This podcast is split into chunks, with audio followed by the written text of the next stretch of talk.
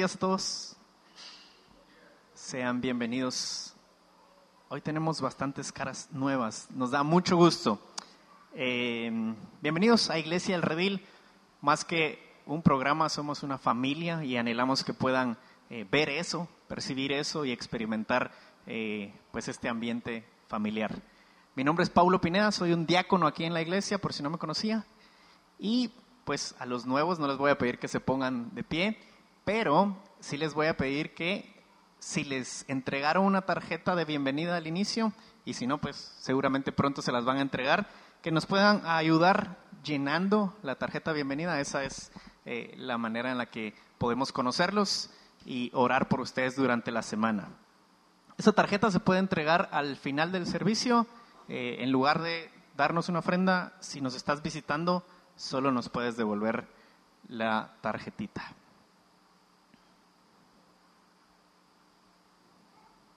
Em, como lo hacemos cada domingo, vamos a tomar unos minutos para orar juntos como iglesia. Eh, hemos estado orando por varias semanas por la iglesia perseguida y hoy vamos a estar orando por eh, Irak. Em, hace un mes oramos por la persecución que el gobierno eh, hace a nuestros hermanos allá en Irak y hoy oraremos por em, el sufrimiento que los radicales musulmanes ejercen hacia nuestros hermanos allá y bueno, incluso no hermanos, hay gente, seres humanos que portan la imagen de Dios sufriendo la maldad y eh, el dolor que causan estas, estas personas y estos grupos radicales. Así que, ¿cómo lo vamos a hacer? Eh, voy a pedir que nos intentemos unir, que nos pongamos de pie, que hagamos grupitos pequeños, tal vez grupos de tres, cuatro, siéntanse en la libertad del número. Em, entonces, oramos por la iglesia en Irak. Si ven algún nuevo, traten de acercarse también, por favor, a realizar esta, esta oración comunitaria.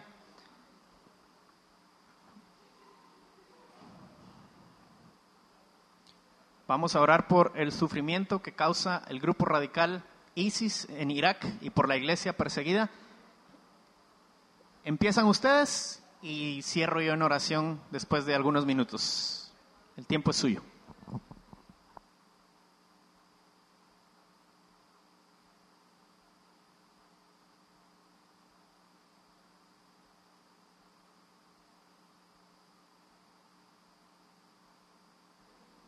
Amado Dios, Señor, hoy venimos delante de ti como iglesia clamando por el pueblo de Irak, Señor. Señor, rogamos a ti que tu amor y tu poder, Señor, se manifieste en este pueblo, em, trayendo salvación, trayendo seguridad.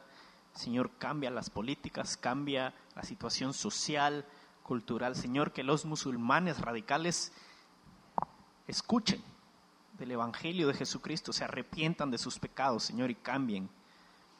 Señor, que, que ese mismo fanatismo pueda ser redimido y transformado, Señor, para ser entregados a ti, Señor. Que tu iglesia, aún escondida, aún luchando por, por, por reunirse en ese país, levante su voz y pueda hacer luz a esa nación y que Señor tú traigas arrepentimiento, salvación y esperanza. Señor, concede gracia a nuestros hermanos que están allá para seguir luchando, para seguir eh, predicando tu evangelio. Señor, que todas las, las personas que están sufriendo, hombres, mujeres, niños, Señor, que han sido violentados a las manos de estas personas, encuentren esperanza en ti, Señor, que en un mundo caído, lleno de maldad,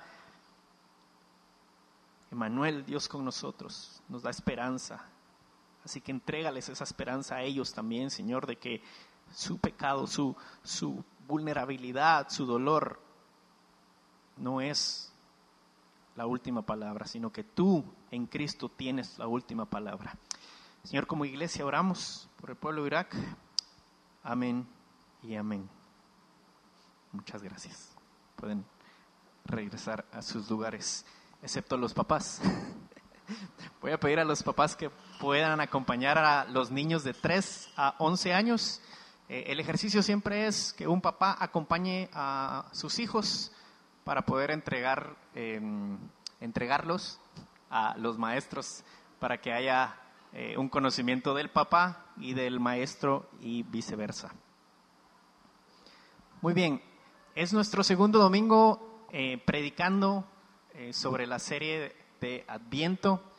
¿Qué es el Adviento? Muchos tienen dudas, muchos tienen cierta idea, muchos creen que solo pertenece a la iglesia de Roma, pero lo cierto es que el Adviento es una tradición que la iglesia cristiana ha celebrado por mucho tiempo y lo que principalmente celebra es em, pues la venida de Cristo. Básicamente es celebrar que tenemos esperanza, que Cristo vendrá de nuevo. Pero en algún momento esa, esa idea de la venida también se celebró acerca de la encarnación de Cristo, es decir, Él ya vino una vez y volverá a venir. Y eso es lo que celebramos la venida de Cristo y la encarnación. Y mientras todo el mundo celebra con eh, árboles, con comida, con luces, con eh, estrenos en Guatemala, la ropa nueva, la iglesia tiene el privilegio de celebrar cantando y escuchando el Evangelio. Así que hoy seguimos en nuestra serie de Adviento. Vamos a estar predicando Lucas capítulo 1 versos del 26 al 38. Lucas 1 del 26 al 38. Y si ya lo encontró, le pido que se ponga de pie de nuevo en señal de respeto a la palabra de Dios. Estoy leyendo la NBLA y la palabra dice así, anuncio del nacimiento de Jesús, verso 26. Al sexto mes, el ángel Gabriel fue enviado por Dios a una ciudad de Galilea llamada Nazaret, a una virgen comprometida para casarse con un hombre que se llamaba José, de los descendientes de David, y el nombre de la virgen era María. Y entrando el ángel le dijo, salve, muy favorecida, el Señor sea contigo. Bendita eres tú entre las mujeres.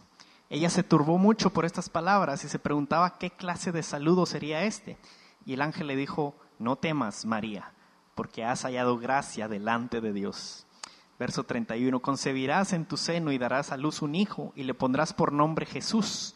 Este será grande y será llamado Hijo del Altísimo, y el Señor Dios le dará el trono de su padre David, y reinará sobre la casa de Jacob para siempre, y su reino no tendrá fin. Entonces María dijo al ángel, ¿cómo será esto? Puesto que soy virgen. El ángel le respondió, el Espíritu Santo vendrá sobre ti y el poder del Altísimo te cubrirá con su sombra. Por eso el niño que nacerá será llamado Hijo de Dios. Tu parienta Elizabeth en su vejez también ha concebido un hijo, y este es el sexto mes para ella, la que llamaban estéril, porque ninguna cosa será imposible para Dios.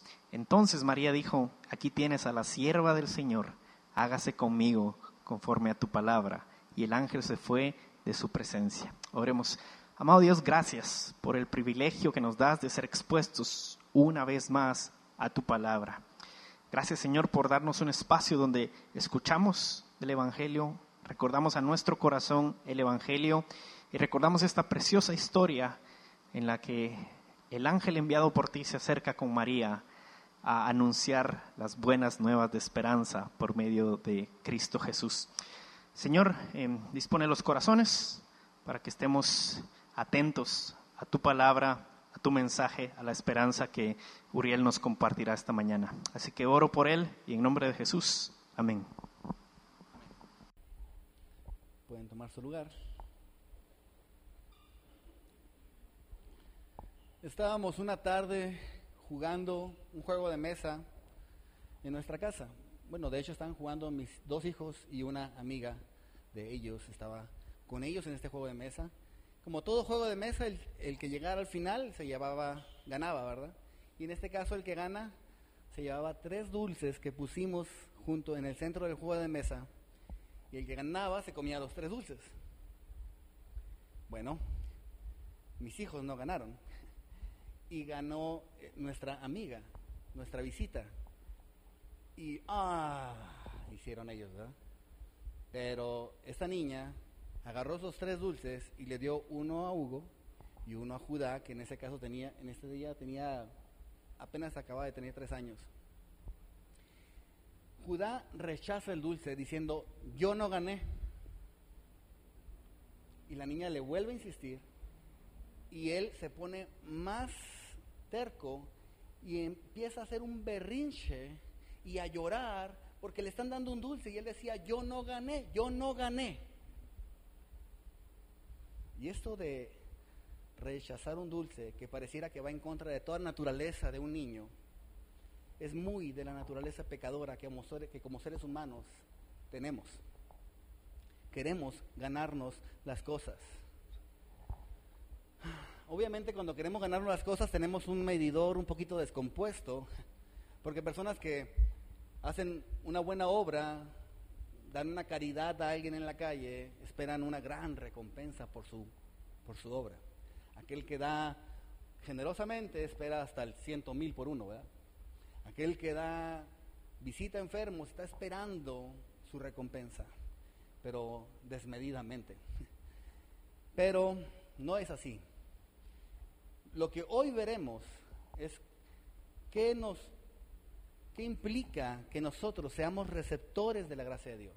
Más bien, vamos a ver que al ser receptores de la gracia de Dios podemos vivir en su voluntad. El ser receptores de la gracia de Dios nos permite vivir en su voluntad. Y lo vamos a ver hoy en el pasaje que justo leyó Paulo hace un momento, dividido en un saludo lleno de gracia del verso 26 al 29, un mensaje de gracia del 30 al 33 y una afirmación hacia en respuesta a la gracia recibida del verso 34 al 38. Pero vayamos al, al, saludo primeramente. Acompáñame nuevamente al versículo 26. Dice, al sexto mes, el ángel Gabriel fue enviado por Dios a una ciudad de Galilea llamada Nazaret, a una virgen comprometida para casarse con un hombre que se llamaba José, de los descendientes de David. Y el nombre de la virgen era María.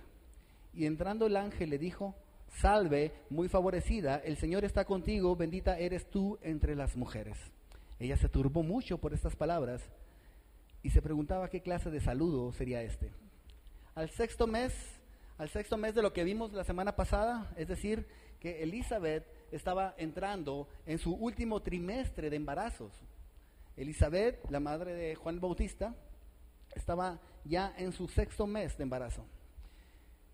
Y el ángel Gabriel, nuevamente el mismo ángel, fue enviado ahora no a Jerusalén, sino a Galilea, a una ciudad llamada Nazaret, que no era una ciudad considerada por los círculos religiosos de la época como una ciudad muy consagrada, de hecho era conocida como Galilea de los gentiles. Había un poquito de menosprecio en el sentido de que era una ciudad donde los que habían ido a vivir ahí se habían mezclado demasiado con las culturas paganas del momento. Por, eso en algún momento eh, Natanael, aquel discípulo de Jesús, pregunta, ¿podrá algo bueno salir de Nazaret? Pues sí. Entonces Gabriel fue enviado a esta ciudad, más exactamente a una joven virgen.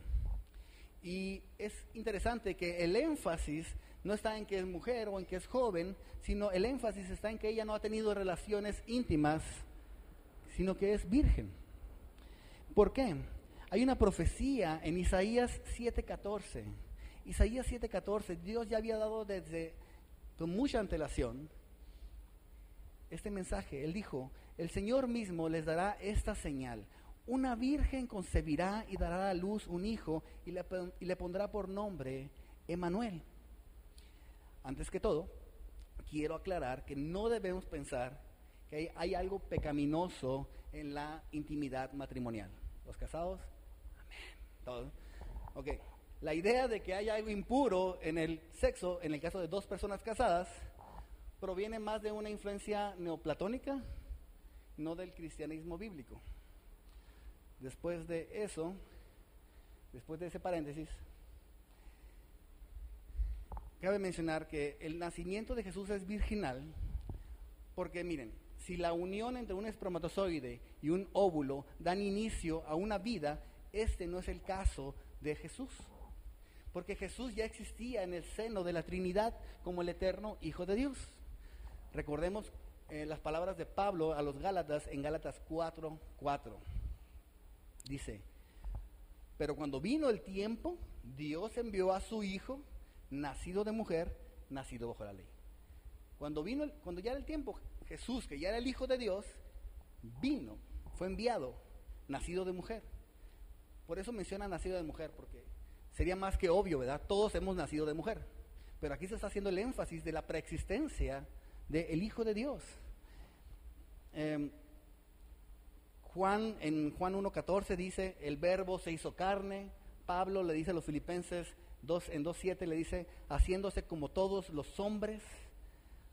Jesús no fue enviado poseyendo el cuerpo de un hombre, sino que es, es el mismo Dios manifestado en carne, como dice Pablo a Timoteo.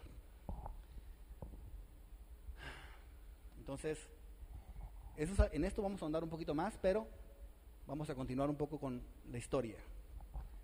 Dice que esta mujer, virgen, estaba desposada, estaba comprometida en matrimonio. El desposorio era un estado prematrimonial que comenzaba con la formalización de un convenio ya con testigos por el cual el novio se comprometía a contraer matrimonio con la que sería su esposa y se pagaba lo que era el equivalente a un dote, mojar, no sé cómo se pronuncia. Ya, mejor no lo vuelvo a intentar. Eh, entonces, el desposorio tiene ciertas características. Si la desposada en el intervalo de este tiempo era infiel, se le consideraba adúltera. Si en ese tiempo el prometido moría, a ella se le consideraba viuda, a pesar de que todavía no habían contraído las nupcias y ella tenía todos los derechos de liberato que menciona las escrituras. O sea, era un tiempo serio, era un tiempo eh, difícil. estás esperando, tienes ciertos derechos y obligaciones, no derechos sobre la persona, pero sí con la persona de ese compromiso. Así pues, los nombres de estos dos son José y María. El ángel llega con María salve, muy favorecida, el Señor está contigo, bendita eres tú entre las mujeres. Muy favorecida, llena de gracia, muy favorecida. Es el mismo término con el que Pablo le habla a sus hermanos en Efesios. Ya están llenos de gracia. Este verbo habla de María como receptora de la gracia, no como dispensadora de la gracia divina. Ella está recibiendo la gracia que, nosotros mismos hemos recibido en Cristo. Somos receptores de la gracia de Dios. María se pregunta dentro de sí cuál era la naturaleza de este saludo. Piénsenlo. ¿A dónde va a llegar esto? Porque ¿en qué sentido he hallado gracia? ¿Para qué he hallado gracia? Abraham, por ejemplo, cuando halló gracia delante de Dios, Dios lo usa para formar un pueblo. Noé, cuando halló gracia delante de Dios, Dios lo usa para salvar a la humanidad de la extinción. La gracia, cuando es recibida, Dios la usa, tiene una acción. Al ser receptores de la gracia de Dios, podemos vivir en su voluntad. Aquellos que recibieron la gracia de Dios tuvieron el poder, la fuerza, aquello que los sustentaba para poder vivir dentro de la voluntad de Dios. María, llena de gracia, no es un tema que sea limitado a una doctrina para ser estudiada. Es una gracia movilizadora para la misión en todo su quehacer, que nos convoca, que nos demanda nuestra participación. Una participación de la misión reconciliadora de Dios con el mundo. ¿Más bien? Del mundo para con Dios. A causa de esta gracia que recibe María de los cielos, también recibiría del mundo la marginación. Recuerden, la semana pasada hablamos de Elizabeth, que siendo una familia, Elizabeth y, y Zacarías, que eran considerados justos, al no tener hijos, al ser estéril ella, los demás la miraban y la marginaban como ¿qué pecado oculto tendrá por el cual no puede tener hijos? Bueno, a María, por tener un hijo, la van a acusar de un pecado. Y también va a ser marginada. Entonces, ¿cuál es el mensaje de gracia que recibe María? En el verso 30 dice, no temas, María, porque has hallado gracia delante de Dios. Concebirás en tu seno y darás luz a luz un hijo y le pondrás por nombre Jesús. Este será grande y será llamado Hijo del Altísimo, y el Señor Dios le dará el trono de su padre David. Y reinará sobre la casa de Jacob para siempre, y su reino no tendrá fin. No temas, no tengas miedo. Y nuevamente le dice, has hallado gracia. Eres el objeto de la gracia de Dios, eres el receptor de la gracia de Dios. Por medio de María, como instrumento en la mano de Dios, encarnaría el verbo que traería salvación a los hombres. En el vientre de María, de manera milagrosa, el Espíritu Santo prepara una naturaleza humana para la segunda persona de la Trinidad. De modo que ese niño que se gesta en su vientre es Dios hombre, poseyendo todos los atributos de un ser humano y poseyendo todos los atributos que tiene Dios. entiéndame bien, no estoy hablando de una mitología griega donde los dioses venían y embarazaban a mujeres y se iban y tenían un semidios llamado Hércules o póngale como quieran. No, estamos hablando de que Jesús era 100% Dios y era 100% hombre al mismo tiempo. Así al mismo tiempo.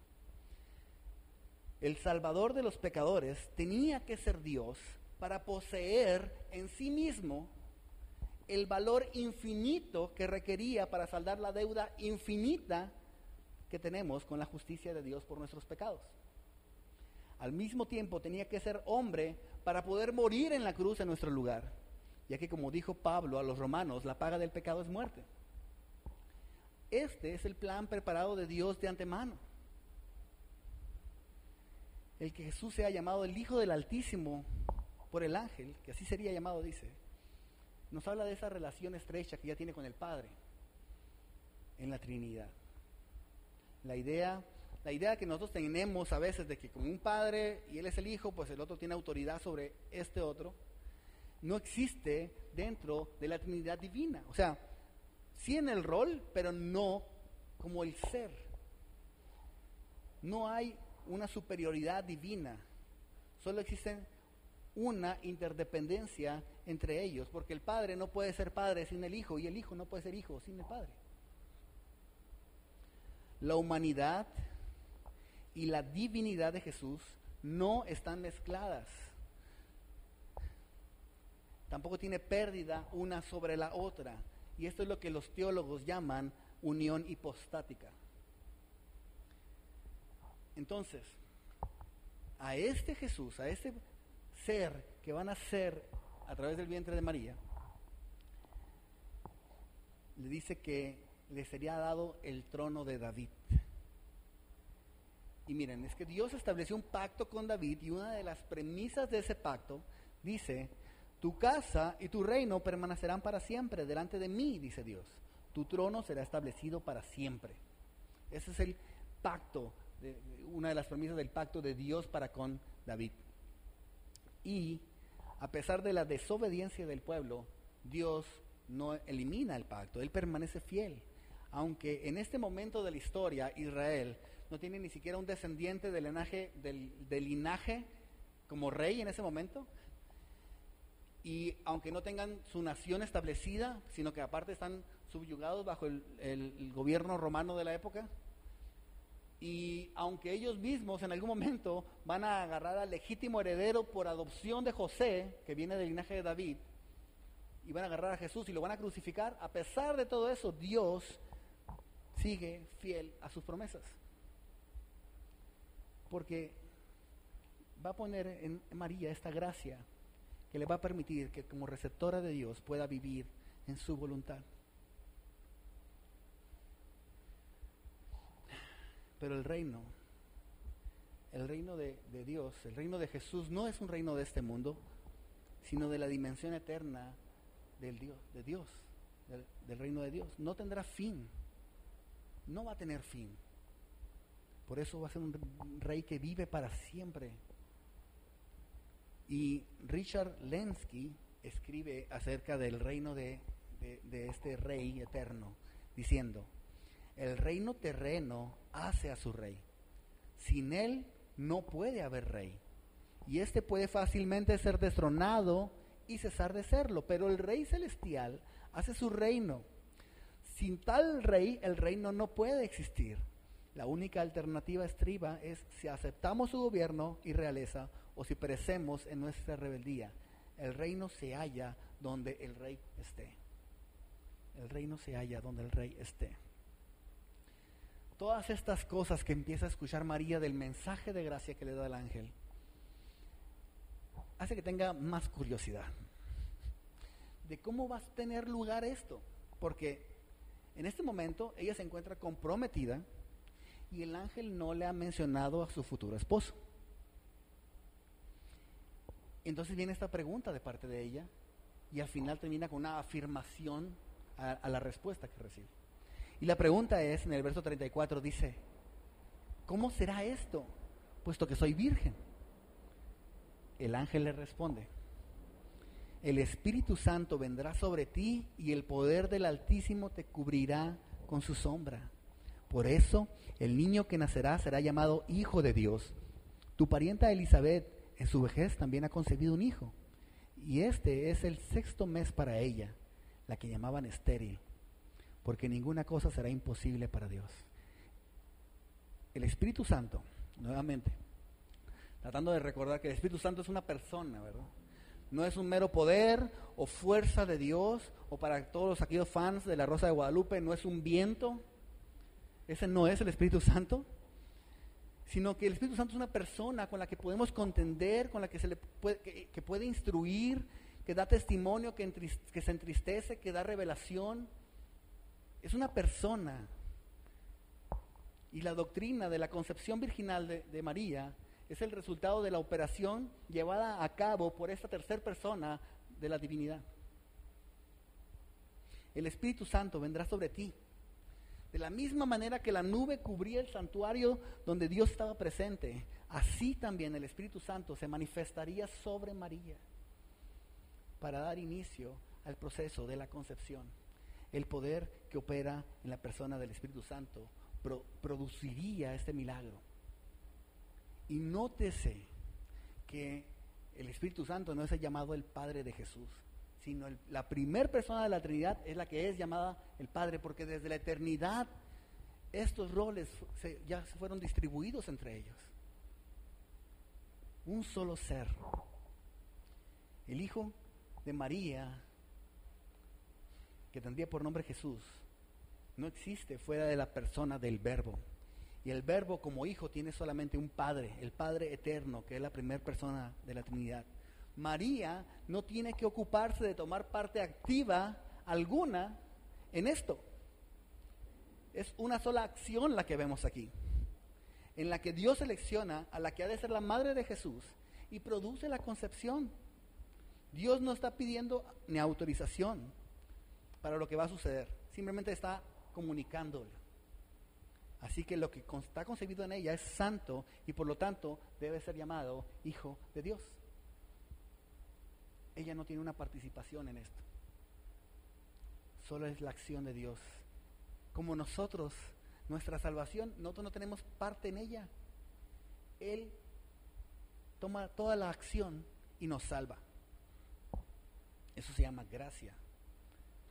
Ese es el dulce que mi hijo estaba rechazando algo que no te mereces, aquí está. El Creador se hace criatura para experimentar nuestras miserias, llorar nuestras lágrimas, morir nuestra muerte. Juan, en Juan 1.14 dice, el verbo se hizo carne y habitó entre nosotros y vimos su gloria, gloria como la del unigénito del Padre, lleno de gracia y de verdad. Y después de este mensaje, de esta respuesta, el ángel también le da una señal a María. Una señal de referencia para confirmar la fe de ella, no porque manifestara alguna duda, sino para afirmarla como un ejemplo de que Dios ya está haciendo algo milagroso en este tiempo. Y la señal es que Dios puede hacer un milagro en una situación difícil como la de Elizabeth, quien a su vejez concibió un hijo. Y el notorio, el, se hace muy notorio este milagro cuando le dice la que llamaban estéril, ¿verdad? Y luego dice, porque ninguna cosa será imposible para Dios. Zacarías y Elizabeth tenían, humanamente hablando, todo derecho de desechar la idea de, de poder tener un hijo, pero nada es imposible para Dios. Elizabeth y Zacarías, por imposibilidad de edad y de condición, porque ella era estéril, no podía tener un hijo, pero aún así lo tuvo, porque nada hay imposible para Dios. Y esto serviría a María para que entendiera que también la imposibilidad de ella, esa imposibilidad que ella dijo, yo no conozco varón, será superada por Dios para quien nada es imposible.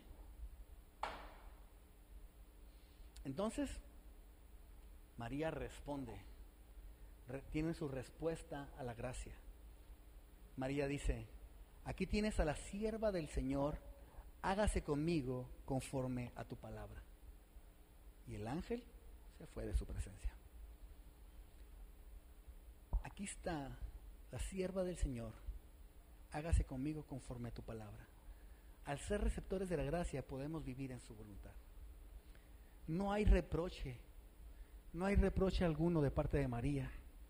Ella se somete voluntariamente y con gozo al propósito de Dios tal vez no entendiera el alcance del propósito que el Señor tenía para con ella, por lo menos no en plenitud, pero sabía que todo cuanto hiciera sería conforme a sus perfecciones, conforme a sus bondades.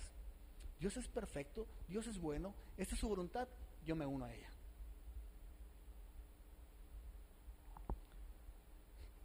¿Y nosotros?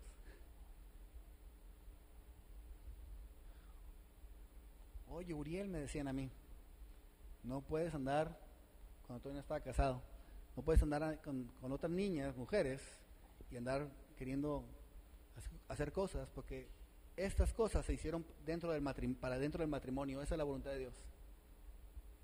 Mm, no estoy seguro de si la voluntad de Dios es lo que lo que tú estás entendiendo sea la voluntad de Dios. A lo mejor tú estás entendiendo mal la Biblia. Y siempre tenemos pretextos para cuando alguien nos dice y nos confronta con algo que nosotros deseamos, en lugar de simplemente decir, la voluntad de Dios es buena, perfecta, es agradable.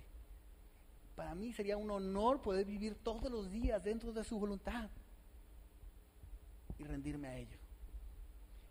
Dejar mi voluntad a un lado y hacer su voluntad. Porque la gracia que recibo me da la capacidad de poder vivir dentro de la voluntad de Dios.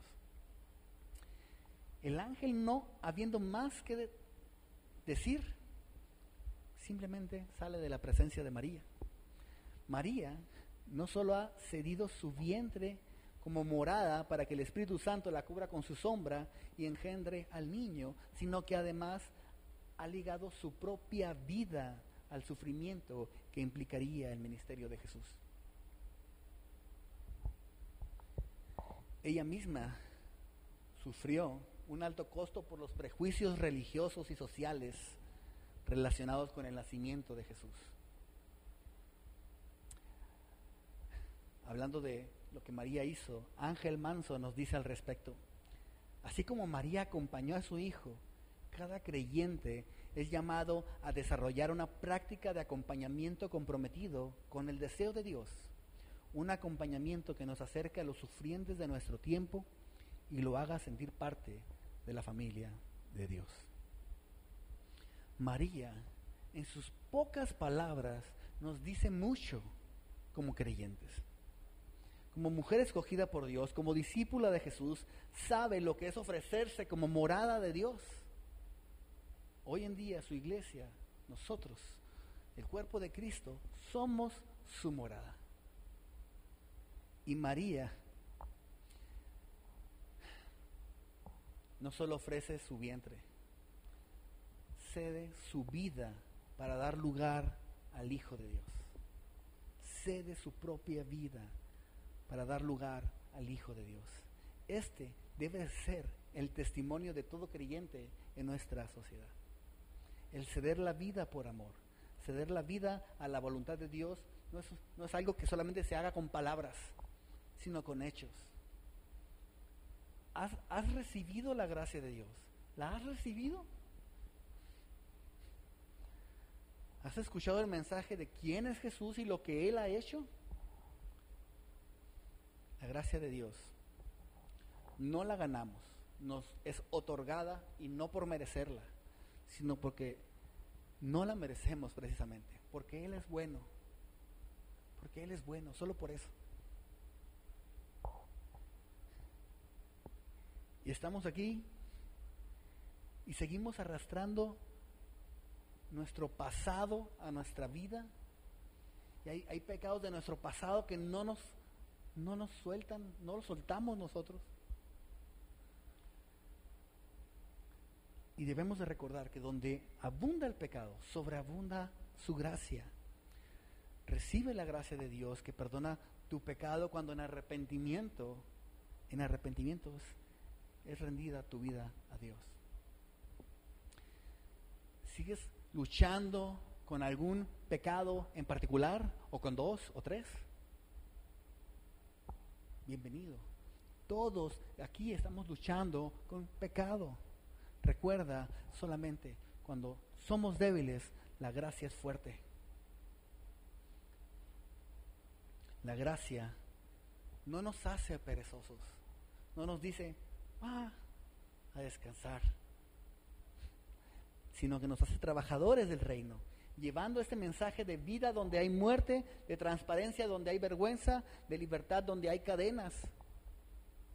Estamos en esta tierra todavía y tenemos la gracia de Dios en nuestras vidas para ser repartida en este mundo que la necesita.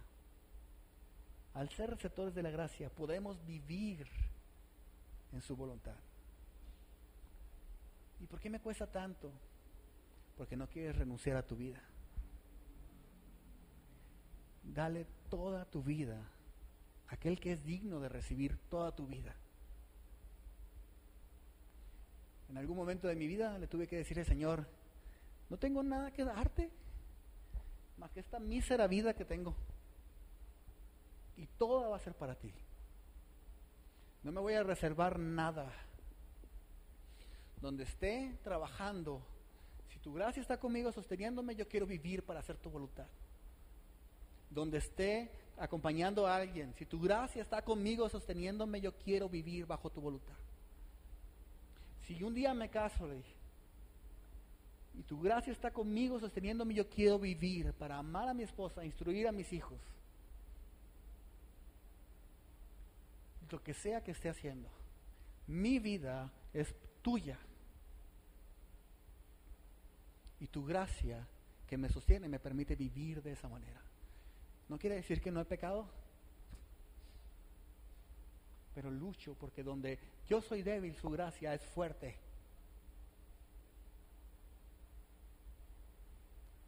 Oramos. Oh Señor,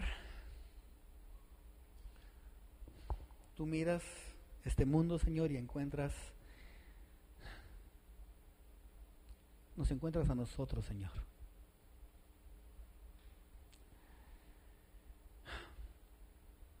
Que vivimos nuestras vidas muchas veces ajenas a ti.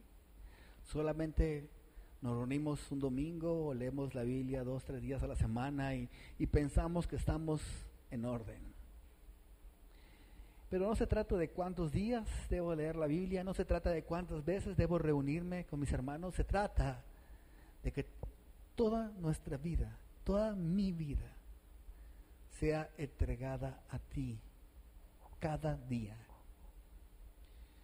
Cada, cada día. Tu gracia, Señor, es hermosa. Por tu gracia, Señor, nos escuchas. Por tu gracia, Señor, estamos aquí reunidos. por tu gracia, Señor, que has hecho este sacrificio enorme. Gracia inmerecida que recibimos solo por tu inmensa bondad. Regalo de vida, de perdón, de restauración a nuestras vidas y a nuestras familias. Regalo que a la vez somos llamados a compartir. Regalo mucho más valioso que cualquier posesión terrenal. Tu vida misma, Señor. Agradecemos tu favor para con nosotros, tu gracia que nos salva y que nos sustenta día a día, con la cual podemos vivir de acuerdo a tu voluntad. Vivir para ti, amado Dios. Toma nuestras vidas hoy, una vez más.